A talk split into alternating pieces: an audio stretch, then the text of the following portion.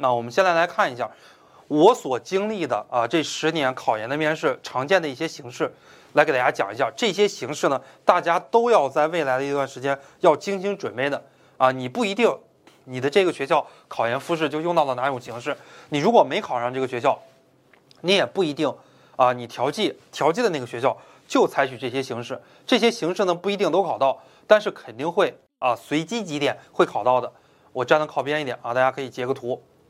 我们这是面试的一个主要的形式，中文自我介绍，或者是英文自我介绍，这个必须要准备的。很多学校的话都要考你英文自我介绍啊，你要说把自己的英文啊说的要出彩一些，因为我们教育学呢对于英文的要求还是比较高的，以后要读很多外国的文献啊，甚至还要翻译一些这个外国的文献。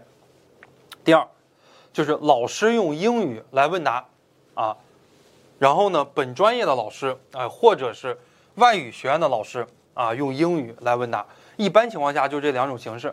哎，用英文来问答，用英文来问答呢？比方说你考的是华中师范大学教育科学学院，有一些教育科学学院里边比较年轻的一些老师，英语还可以，有出国留学的经历。哎，本专业的老师来问你，或者说呢，有一些学院大家英语都不是很好，啊，像我自己的夫人这个学院。湖南师范大学音乐学院学音乐的英语都不好，这些老师，然后他们会请一个外国语学院的一个老师来问你一些英语的问题。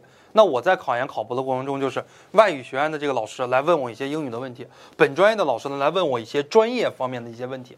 好，第三种形式，英语抽题，或者是翻译抽题，或者说英语啊，让你随机一个话题。比方说我自己的夫人啊，在当年二零一五年的时候，湖南师范大学音乐学院。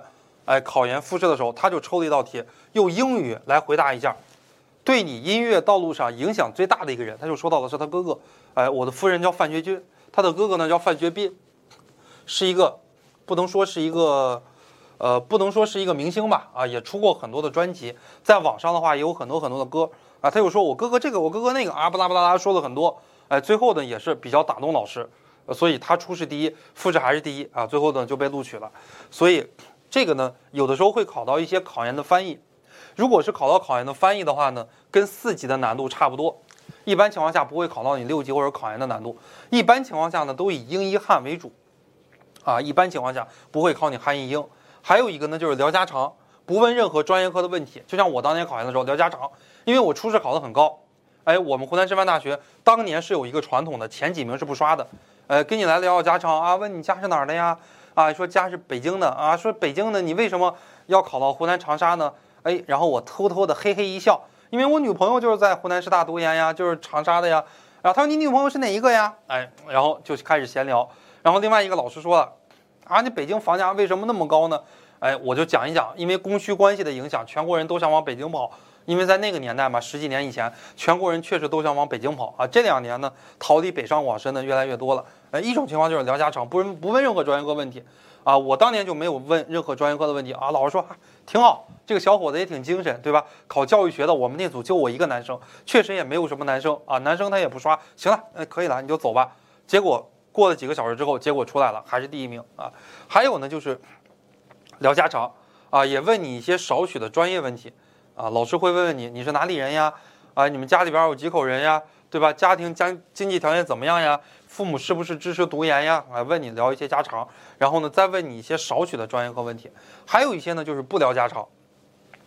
前面这两类呢，呃，它的复试差额比比较低的学校，一般经常会用，就是复试差额比啊比较低的学校，一般情况下会用。比方说等额复试，哎，有的时候他就会用啊，等额复试。什么叫等额复试呢？比方说上海师范大学有的专业就是一比一的来复试，啊，什么是一比一的来复试呢？我招十个人，然后十个人进复试，这十个人我都要，这个呢叫做等额复试，就是聊家常，我不需要问你专业课问题，我为什么要问你专业课问题呢？我不刷人，反正进来十个，我十个最后都录取了，我一个人都不刷，我为什么要问你专业问题？没必要，你也难受，老师也难受，就聊家常，哎，聊一聊家常，时间够了要出去吧，下一个就可以了。还有一些呢是不聊家常啊，只问专业问题。这些呢就是差额复试的比例比较高的学校，比方说一比一点五、一比二、一比三或者一比五。啊，有一些学校九八五学校比较顶尖的学校，它最多的时候这差额比可以达到一比五。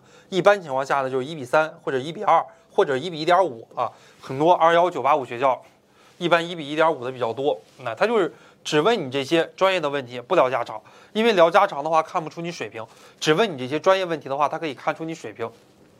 还有一些呢，考察你实际动手操作能力。理工科考的比较多，啊，就让你来做个实验吧，呃，在实验室里边，然后对你来进行一些考核吧，或者说学医学的问你一些临床的问题，哎，还有可能呢，有可能是自己单独面试，啊，就是我进去之后面试完了出来，还有可能是一组来面试。比方说来举个例子，啊，就是有一些学校啊，以前我知道的湖南师范大学小学教育专业，五个一组，五个一组进去面试。啊，然后第一个人回答问题的时候，第二个人抽题准备，然后第二个人呢，然后再来，啊，然后再来回答问题啊，然后第三个人再来抽题，再来准备啊，采取这样的一种形式，一组一组的，然后几个人配合，这一组里边，比方说五个人、六个人，呃，这一组再组成两个小组，啊，配合你一下瞬时的短时间之内的一个团队合作能力，哎，你们组织一场辩论赛呀，然后就一个问题，五六个人，每个人发表一分钟的看法进行讨论，哎，就采取这种形式。还有呢，就是上述的有可能都考察到啊，也有可能混搭的，混搭的可能性呢比较大啊。面试时间最多是十五分钟，我见过的二幺九八五大学面试的时间最多最多，一般很少超过十五分钟的。我当年考研的面试呢不足十分钟，确实像一般的这种学校啊，在复试的时候人比较多的啊这种师范类大学，那么他复试的时候这个时间一般情况下都是不到十分钟的。为什么呢？因为一组的话呢，至少是十个人，一组十个人的话，从两点半到五点半是要进行完的，一个小时最多最多就进行六个人，啊，所以两个小时的话，差不多能进行十个人。老师最后呢，老师还要聚合起来，还要讨论，还要再给你打分，啊，所以一般情况下，现在，呃，复试的时间都是比较紧的啊。